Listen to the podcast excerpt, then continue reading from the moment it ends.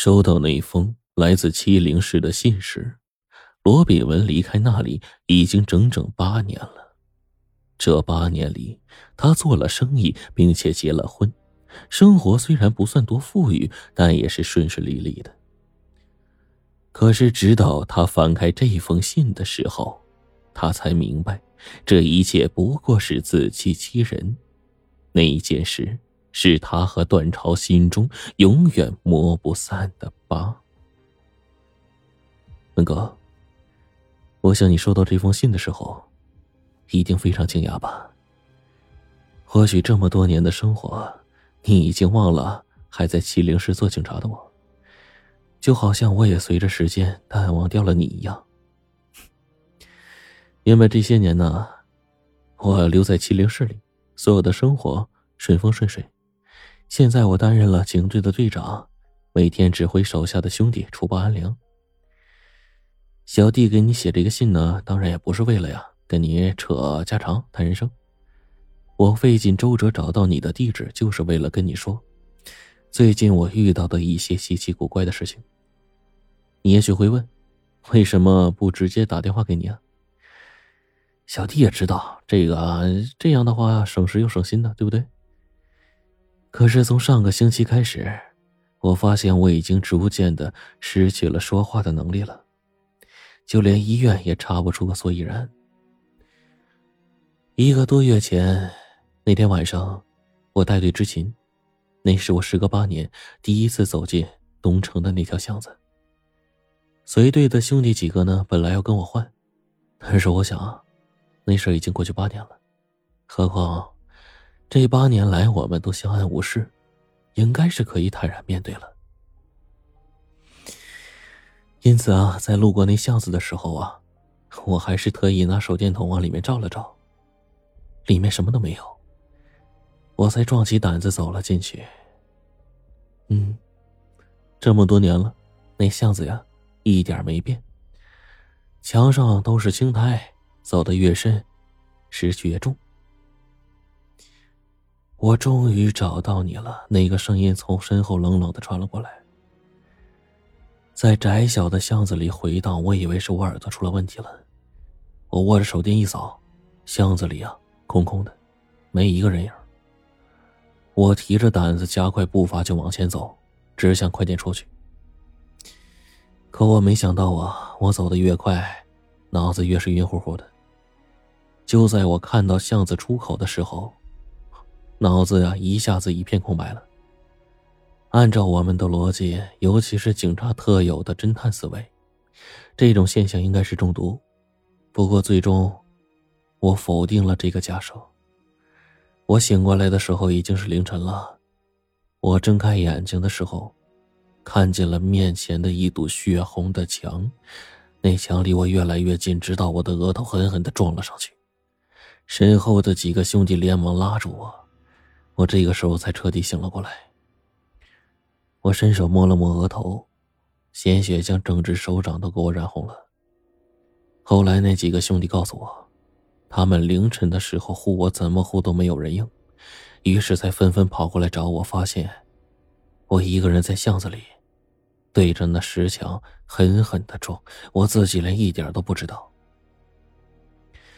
从那之后，我就发现我身上的怪事层出不穷，无一不是冲着我性命来的。这一切当然都不是巧合，我猜你也应该猜到了。是的。他回来了。他当初说过，要我们血债血偿。读完信里的最后一个字，他听见屋外开门的声音，是他老婆谢玲玲回来了。他连忙起身，将那封信塞进了衣柜顶上的那个保险箱里。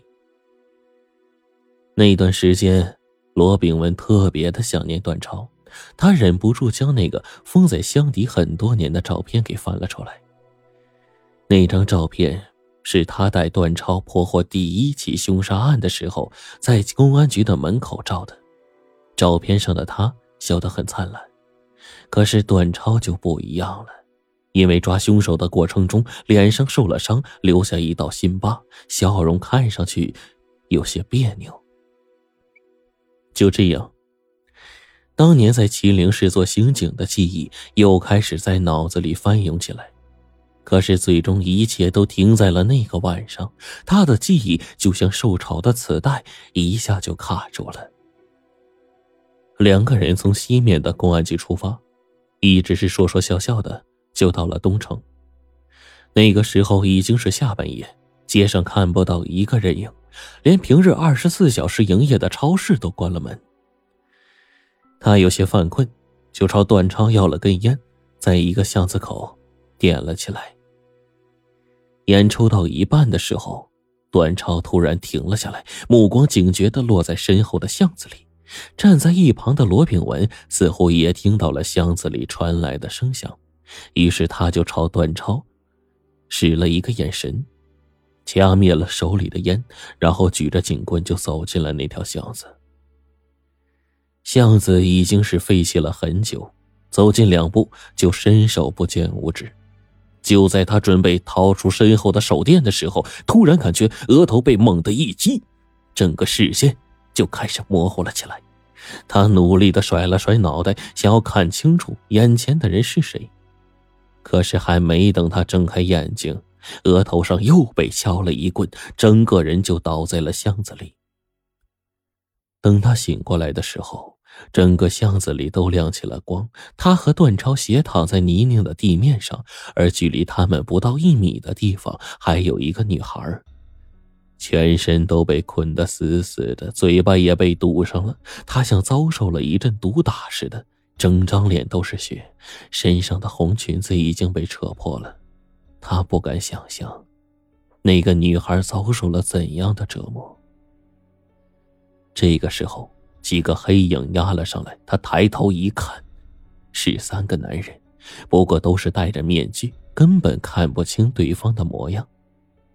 他努力的想要动，可是因为脑袋受了重伤，怎么都直不起身体。想要活命的话，带着你兄弟就走。一个壮汉掏出一把亮锃锃的匕首，弯着腰对段超说。我们对男人不感兴趣，尤其是你们这帮臭警察。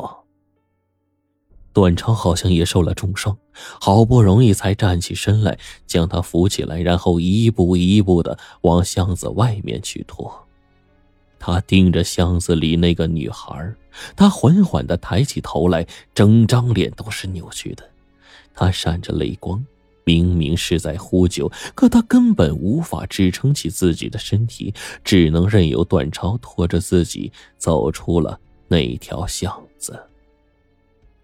之后，他又在医院里昏迷了三天。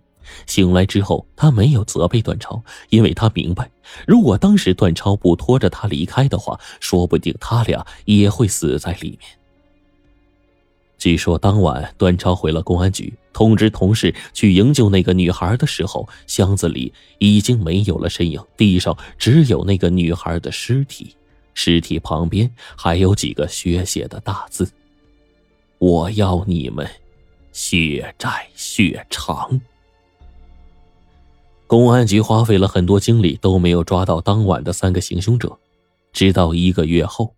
公安局收到三个罪犯离奇死亡的消息，一个是在旅馆里上吊自杀，可是奇怪的是，他的双手都已经断了，根本就没有办法系绳子；另外一个人，则是死在了租住的房间内，脸上的肉都被剥光了；最后一个，居然被套在了一个大卡车的车尾，车主不知道。车子行驶了几公里之后，才被警车给拦了下来。那个时候，车尾的尸体早已经被拖得不成样子了。那之后，罗炳文每天晚上睡觉都会梦到那个巷子里的场景，尤其是那个女孩无助的眼神，当然，还有那几个坏蛋的下场，没有一个能用科学解释的，除非他们都疯了。